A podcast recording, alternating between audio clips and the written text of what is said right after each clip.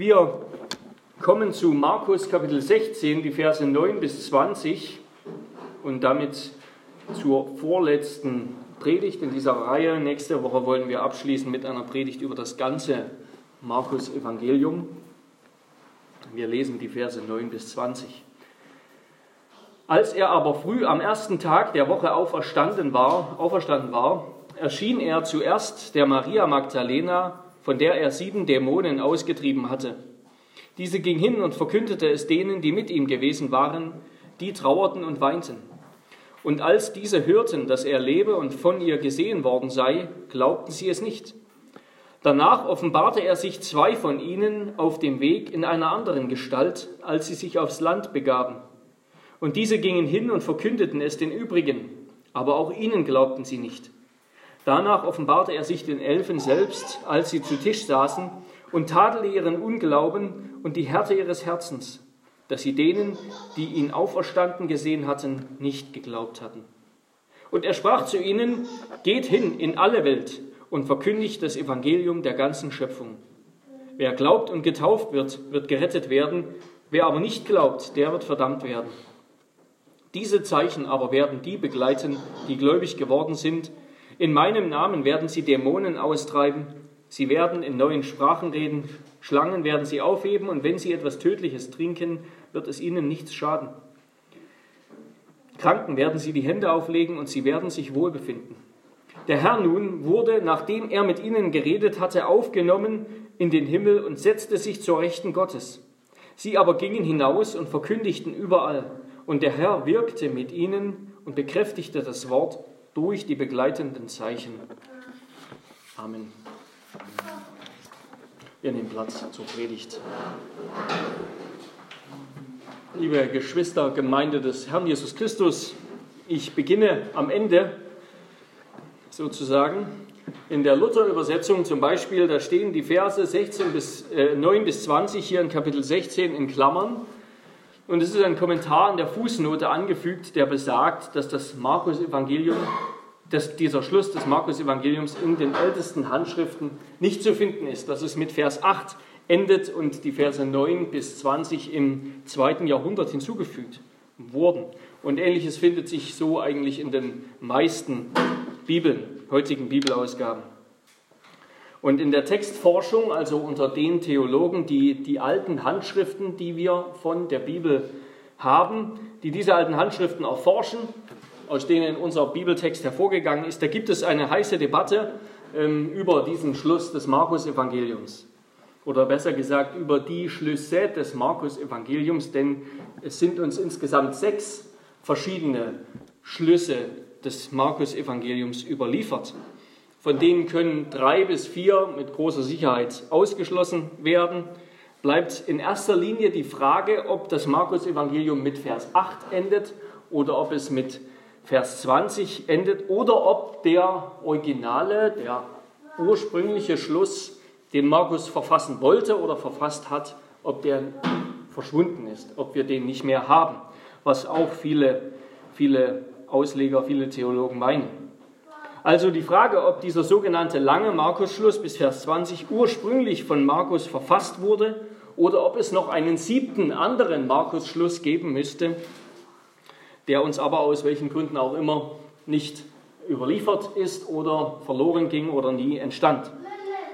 Und ohne dass ich uns mit einer Fachdiskussion erschlagen will, möchte ich kurz erklären, warum ich mich für eine Position entschieden habe und kurz noch hinzufügen, dass übrigens dieses Ende des Markus-Evangeliums, diese letzten Verse und im Johannesevangelium diese Geschichte von der, der Frau, der, die beim Ehebruch ertappt wurde in Kapitel 8, Kapitel 8, Kapitel 7, 53 bis 8, 11, das sind die einzigen beiden Längen, längeren Texte, so langen Texte, über die es so eine Diskussion gibt. Also ähm, nur um diese beiden Texte dreht sich so eine Debatte.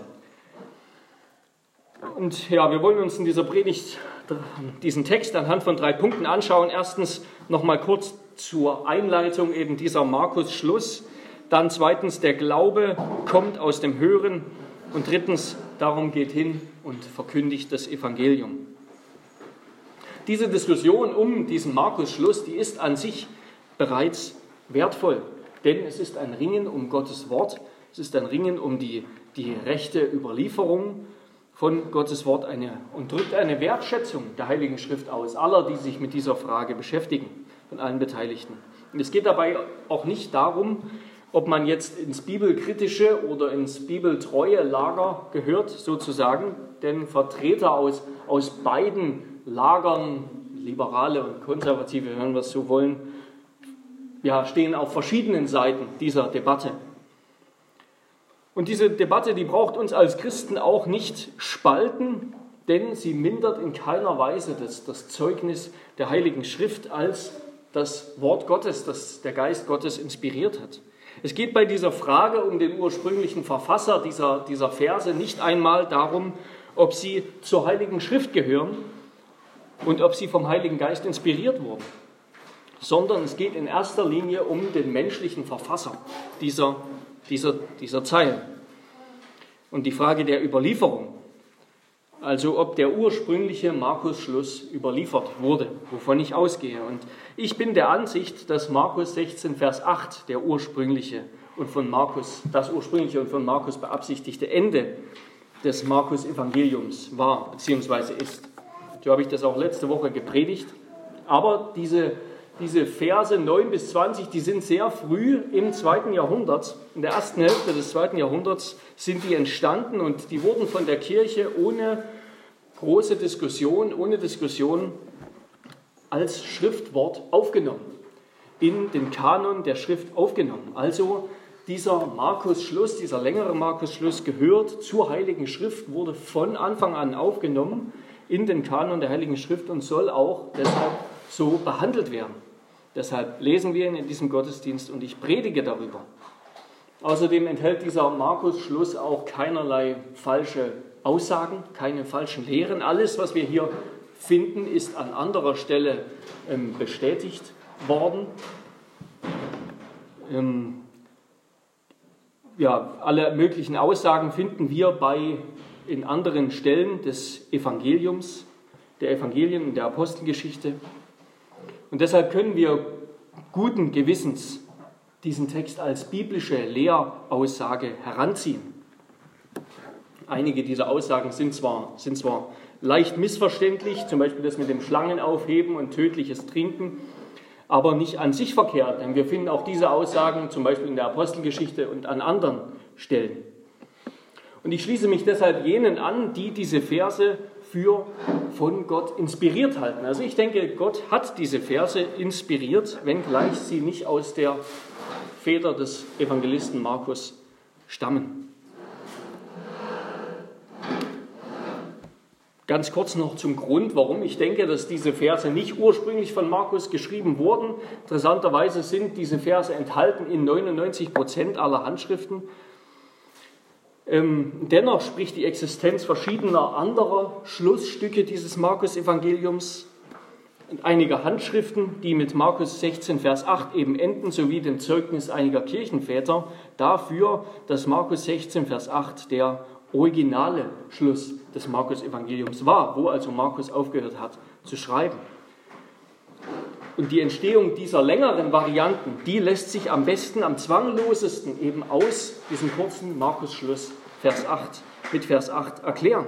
Das heißt, man kann sich gut erklären, warum nach 16 Vers 8 noch die Verse Inhalt dazugefügt wurde, hinzugekommen ist, weil eben Vers 8 endet ohne eine Begegnung mit dem auferstandenen Jesus. Ja, es wird das, das Grab, das leere Grab finden wir, aber keine Begegnung mit dem auferstandenen Jesus. Markus 16, Vers 8 ist als Schluss des Evangeliums tatsächlich verwunderlich. Zum einen schon, weil es auch im Griechischen ganz verwunderlich endet. Es endet auf das Wort denn. Und es ist ja, sehr unwahrscheinlich, dass ein, ein Buch oder ein ein Text auf das Wort denn endet. Und es ist auch verwunderlich, dass, dass Markus sein Evangelium abschließt mit der Furcht der Frauen. Ja, denn sie fürchteten sich, sind die letzten Worte in Vers 8. Und christliche Leser haben sich natürlich gewünscht, dass da ein Zeugnis dazu kommt, dass Jesus, der Auferstandene, den Jüngern begegnet ist. So wie es eben die anderen Evangelien bieten. Aber im Grunde ist das nicht nötig, denn Markus schließt seine, seine Biografie von Jesus mit einem ganz klaren Auferstehungszeugnis ab, nämlich mit der Tatsache des leeren Grabes. Der Engel, der im Grab den Frauen begegnet und ihnen sagt, Jesus, der Gekreuzigte, ist nicht hier. Und der ihnen sagt, geht nach Galiläa und so weiter und damit eine die Missionsbewegung ähm, ankündigt. Und wir haben ja schon gehört, dass gerade die, die Angst, die Verwunderung dieser Frauen, dass gerade das diese Geschichte von der Auferstehung so glaubwürdig macht. Diese Frauen, die eben mit allem anderen gerechnet hätten als mit der Auferstehung, aber die davon so und die davon so überrascht wurden. Und Markus kommentiert dieses Ende nicht weiter, sondern lässt es einfach so stehen und lässt damit auch den Leser stehen mit der Frage, glaube ich das? Glaubst du das, dass das Grab leer ist, das Grab des Gekreuzigten?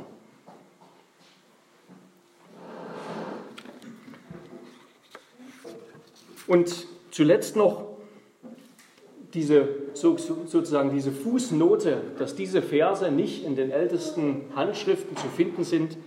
Diese Fußnote gibt es nicht nur jetzt in unseren modernen Bibelübersetzungen, sondern diese Fußnote, die gibt es in allen. Die, die gab es durch die ganze Kirchengeschichte hindurch. Bis ins 13. Jahrhundert hinein, bis ins Mittelalter hinein finden wir Bibelausgaben, die so eine Bemerkung haben. Diese Verse stehen nicht in einigen Handschriften. Das ist also nicht das Ergebnis moderner Bibelkritik vielleicht oder Textkritik, sondern auf diese Weise hat Gott uns sein Wort bewahrt. Gott hat uns sein Wort auf wunderbare Weise bewahrt, sowohl den kurzen als auch den langen Markus-Schluss. Und die Kirche hat dann sehr früh diesen kurzen Schluss bei Vers 8 sozusagen vervollständigt mit einem Zeugnis, mit einer mit einer Sammlung von Auferstehungsberichten, Begegnungen. Und das wollen wir uns jetzt anschauen. Also ab Vers 9 zu diesem Inhalt. Zweitens, der Glaube kommt aus dem Hören. Dieses lange Ende des Markus-Evangeliums, das wirkt wie, wie, eine, wie, eine, wie ein Katechismus oder wie eine, eine Synopse, also eine Sammlung, eine Nebeneinanderstellung verschiedener Auferstehungszeugnisse. Wir erfahren von drei Berichten der Auferstehung von drei Begegnungen, die alle in der Spannung von Glaube und Unglaube stehen. Der auferstandene Jesus, der begegnet zuerst Maria Magdalena. Das finden wir auch bei Johannes, Kapitel 20. Und diese ging hin und verkündigte es den Elfen, aber sie haben nicht geglaubt. Sie haben ihrem Augenzeugenbericht nicht geglaubt.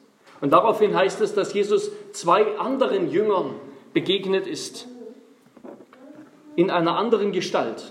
Da geht es wahrscheinlich um die Emmaus-Jünger, wo wir in, worüber wir in Lukas 24 lesen. Er ist diesen Emmaus-Jüngern begegnet, er ist auch ihnen erschienen und auch sie gingen hin, verkündigten es den Elfen, heißt es, aber sie haben nicht geglaubt. Und zuletzt erscheint er auch den Elfen selbst. Er tadelt sie, er tadelt ihren Unglauben und er tröstet sie natürlich auch mit seiner Erscheinung. Und hier wird deutlich, dass dass der christliche Glaube, das heißt der Glaube an Jesus, der ist seit Ostern der Glaube an den Auferstandenen. Der muss der Glaube an den Auferstandenen sein. Alles andere ist seit Ostern kein echter Glaube mehr an Jesus. Wer an Jesus glaubt, aber nicht glauben kann, dass Jesus von den Toten auferstanden ist, der glaubt nicht an Jesus. Der glaubt an etwas, was er sich vorstellen kann an etwas, was ihm einleuchtet, aber nicht an den Jesus, der in der Vollmacht Gottes den Tod überwunden hat. Wer also, könnten wir die Verse 16 auch, in Vers 16 auch äh, zusammenfassen, wer an den Gekreuzigten und Auferstandenen glaubt und getauft wird, der wird gerettet werden. Wer aber nicht glaubt an ihn, wird verdammt werden. Der Glaube an Jesus umfasst also sowohl das Kreuz als auch das leere Grab. Jesus ist nicht nur irgendwie irrational in der Einbildung seiner Jünger erschienen. Im Gegenteil war den Jüngern überhaupt nicht nach Glauben zumute. Die Jünger waren genauso wie die Frauen überhaupt nicht bereit zu glauben, dass da Jesus von den Toten aufersteht, obwohl er es mehrfach angekündigt hat. Eine weitere Enttäuschung war das Letzte, was sie wollten.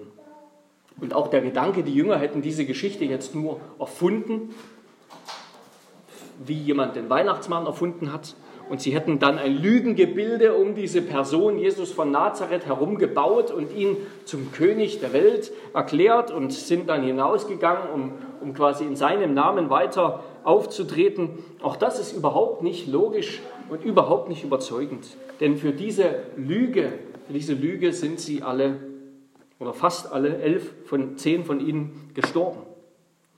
Also mit diesen drei Berichten über die Begegnung mit Jesus wird nochmal untermauert, dass, dass Jesus tatsächlich auferstanden ist und dass das verlässlich ist und dass das die Grundlage des christlichen Glaubens ist. Das ist die Grundlage, wo, von, wo, von der es angefangen hat, dass das Evangelium verkündigt wurde. Das Evangelium, Jesus hat seine Jünger nicht vorher ausgesandt, nein, er hat sie ausgesandt, nachdem er gestorben und auferstanden war. Und wir entdecken hier noch ein anderes Phänomen, das wir durch das ganze Markus-Evangelium hindurch sehen, nämlich Wunder zu sehen, Wunder mitzuerleben und überhaupt Gott auf übernatürliche Weise am Werk zu sehen. Das, das führt nicht unbedingt zu Glauben. Das führt nicht unbedingt zum Glauben. Jesus tat in seinem Leben, in seinem Dienst, besonders das Markus-Evangelium betont das, er tat hunderte Wunder, tausende Wunder. Aber die wenigsten, die das miterlebt haben, haben geglaubt. Und hier begegnet er den Jüngern, begegnet Menschen, aber sie wollen auch nicht glauben. Die Jünger wollen auch nicht glauben, bis sie Jesus erst sehen, nicht vorher. Auch hier hat sich Jesus Einzelnen offenbart, aber ihr Augenzeugenbericht war ihnen nicht genug, das war den Jüngern nicht genug. Sie glaubten lieber ihrer, ihrer eigenen Überzeugung, dass sowas nicht möglich sei, als als der guten Nachricht. Wir sehen hier, dass Glaube durch das Wort hervorgelockt wird. Das will Jesus. Jesus will, dass Glaube durch das Wort hervorgelockt wird. Der Heilige Geist will das Wort gebrauchen. Ja, Jesus hat sich den Elfen offenbart. Er ist ihnen erschienen und auch sie sind Augenzeugen gewesen und andere. Aber diese Augenzeugenberichte sind im Grunde nur eine Art Zusatz. Sie sind etwas eben damit der Schwachheit der Jünger zu glauben, ihrem Unglauben, dass sie Jesu Worten nicht glauben wollten, als er gesagt hat, ich werde auferstehen am dritten Tag, die, die dem helfen sollen. Seine Augen, dass er ihnen erscheint, ist eine Abhilfe für ihren Kleinglauben. Aber für uns heute, für uns heute sind auch diese Augenzeugenberichte nur Wort. Ja? Das, das haben die, die, die, großen Kritiker des Glaubens, auch die Aufklärer, immer wieder zum Ausdruck gebracht. Ja, selbst wenn das alles wahr ist, für uns sind es ja doch nur 2000 Jahre alte Geschichten. Für uns ist es nur Wort, was wir hier lesen, was für die Jünger damals ein Augenzeugnis war. Und deshalb bleibt es dabei, der Glaube kommt aus dem Hören auf das Wort. Der Glaube kommt aus dem Hören auf das Wort. Denn unsere Augen sind, wir sind es gewohnt, unseren Augen zu vertrauen. Und die Welt, die, die umschmeichelt unsere Augen. Ja, der Apostel Johannes spricht von der Lust der Augen, der Lust des Fleisches. Aber Gott will, dass wir nicht unseren Augen mehr vertrauen, das will nicht unseren Überzeugungen mehr vertrauen von dem, was sein kann, als ihm. Nein, wir sollen ihm mehr vertrauen.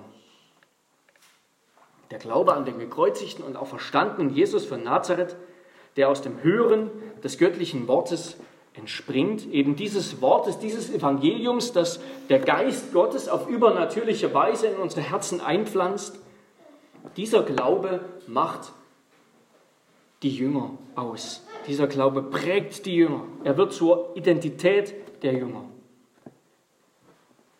diese Botschaft von Jesus, dieses Wort von Jesus als dem gekreuzigten und auch verstandenen, das muss als Same in unsere Herzen, sozusagen die, die Lebensquelle, die Schaltzentrale unseres, unserer, unseres Lebens.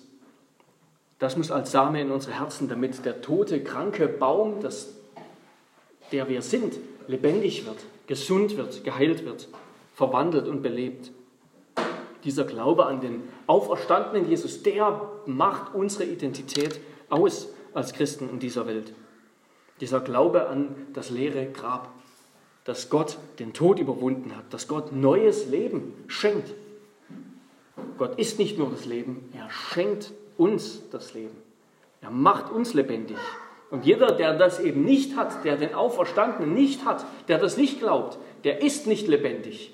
Der ist selber tot. Der ist selber im Grab. Wir brauchen dieses Wort von der Auferstehung, damit unser Herz, damit wir wieder lebendig werden, damit wir wieder so funktionieren, wie Gott das gedacht hat. Damit kommen wir zum dritten Punkt. Darum geht hin und verkündigt das Evangelium. Als Jesus dann von den Toten auferweckt hat, als Jesus von den Toten auferweckt wurde, da, so sagt es das Neue Testament, da begann die neue Schöpfung. Das, das Reich Gottes, wir werden noch was, das ausführlicher hören nächste Woche, das, was im Neuen Testament mit dem Reich Gottes gemeint ist, das ist zugleich die neue Schöpfung. Das ist der Himmel, der neue Himmel und die neue Erde, die kommen werden in Fülle, wenn Jesus wiederkommen wird. Aber das ist schon angebrochen. Diese neue Schöpfung hat begonnen. Das neue Leben hat begonnen, als Jesus von den Toten auferstanden ist. Und diese neue Schöpfung ergreift von uns Besitz auf dem Weg des Hörens und dringt durch unser Ohr in uns ein zu unseren Herzen. Diese neue Schöpfung, sagt Jesus hier seinen Jüngern, diese neue Schöpfung muss durch den ganzen alten Kosmos laufen. Die soll jeder Kreatur verkündigt werden. Sie soll zu allen gelangen. Das neue, das leere Grab ist der unumkehrbare Beginn der neuen Schöpfung.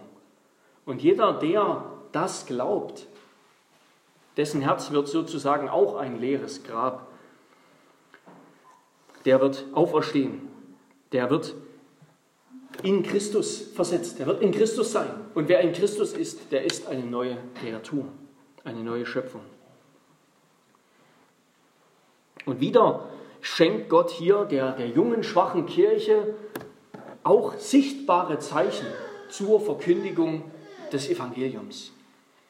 Die Augenzeugen der Auferstehung, die sind ebenso ein Ausdruck des Entgegenkommens und der Gnade Gottes, wie dass Gott hier jetzt zur Verkündigung der Apostel verspricht, ich werde Zeichen und Wunder tun. Ich werde begleitende Zeichen geben, wie es in Vers 20 heißt. Begleitende Zeichen, die die Verkündigung des Wortes, das Wort bekräftigen.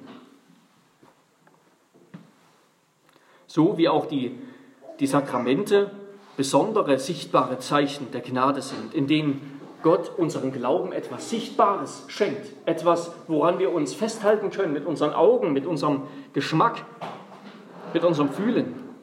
So, ist auch, so sind auch die Zeichen und Wunder, die Gott gegeben hat für die Verkündigung der Apostel, so sind auch die ein, ein, ein Geschenk der Gnade. Zur Verkündigung des Evangeliums durch die Apostel und Jünger gab Gott, so heißt es hier, sein Zeugnis dazu, mit, so heißt es in Hebräer 2, Vers 4, sein Zeugnis dazu mit Zeichen und Wundern und mancherlei Kraftwirkungen und Austeiligung des Heiligen Geistes nach seinem Willen.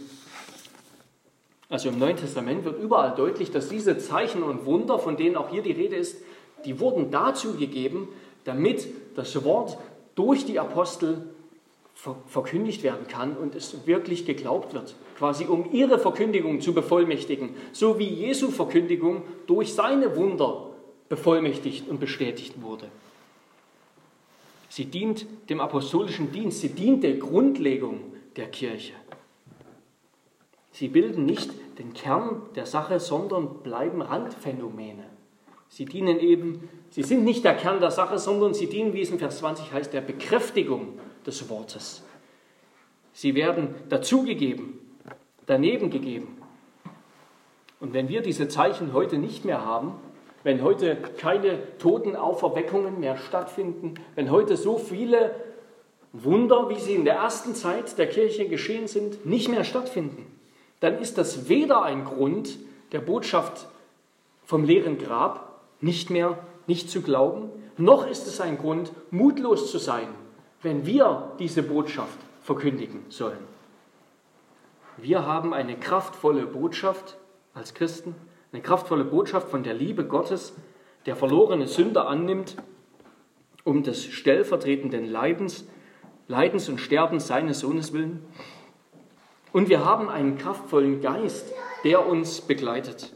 Und es hat dem Geist Gottes gefallen, in der ersten Zeit der Kirche besonders viele und kraftvolle und wirksame Wunder und Zeichen zu tun. Aber wir brauchen uns auch heute nicht zu schämen, wenn Gottes Geist das nicht mehr so wirken will, nicht mehr so wirkt. Wir brauchen keine Angst haben, dass Gottes Geist nicht mit uns ist, dass Gott nicht mit uns ist, wenn wir das Evangelium nur mit Worten verkündigen. Denn das ist die Hauptsache.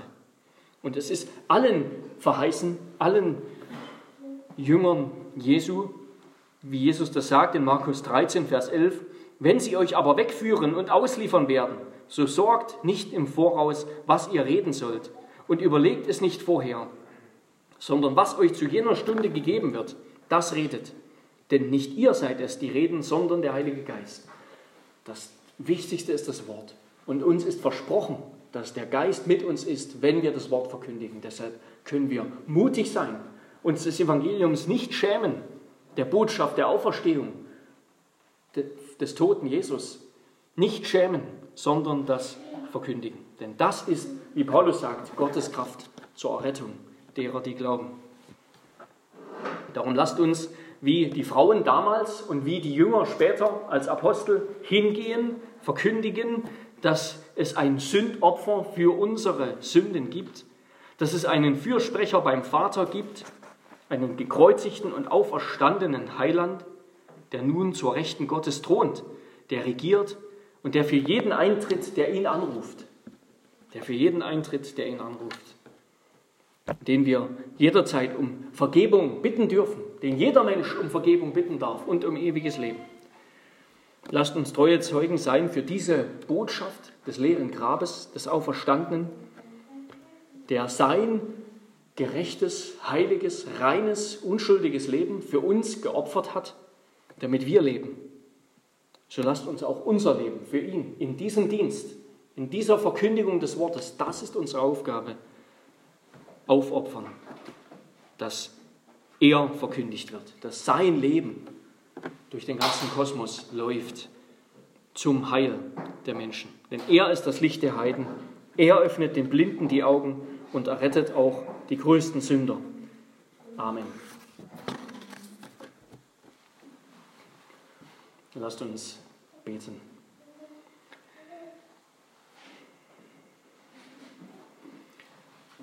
Herr unser Gott, wir loben und preisen dich. Herr, du hast dich auf ja, vollmächtige Art und Weise offenbart, als du deinen Sohn unseren Herrn Jesus aus den Toten zurückgeholt hast, als du ihn lebendig gemacht hast, der im Grab war um unseretwillen. Herr, du hast ihn heraufgeführt und du, Jesus, du bist deinen Jüngern begegnet aus Gnade und Liebe und Güte mit ihnen.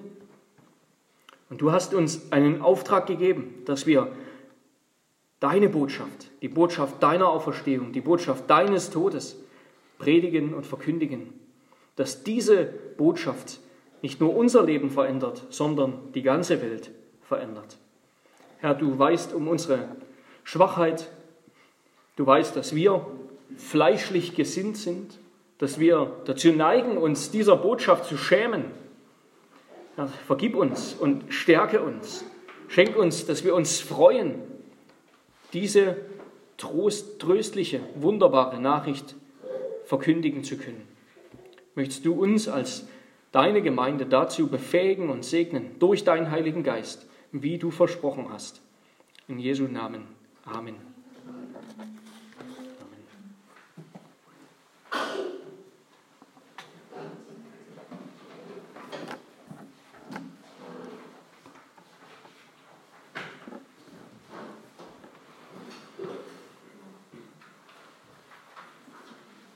Liebe Geschwister, wir wollen auf die Verkündigung antworten mit dem Lied Nummer 303, Strophen 1 bis 3. Mein Leben ist ein Pilgrimstand von dem reformierten Theologen Friedrich Adolf Lampe.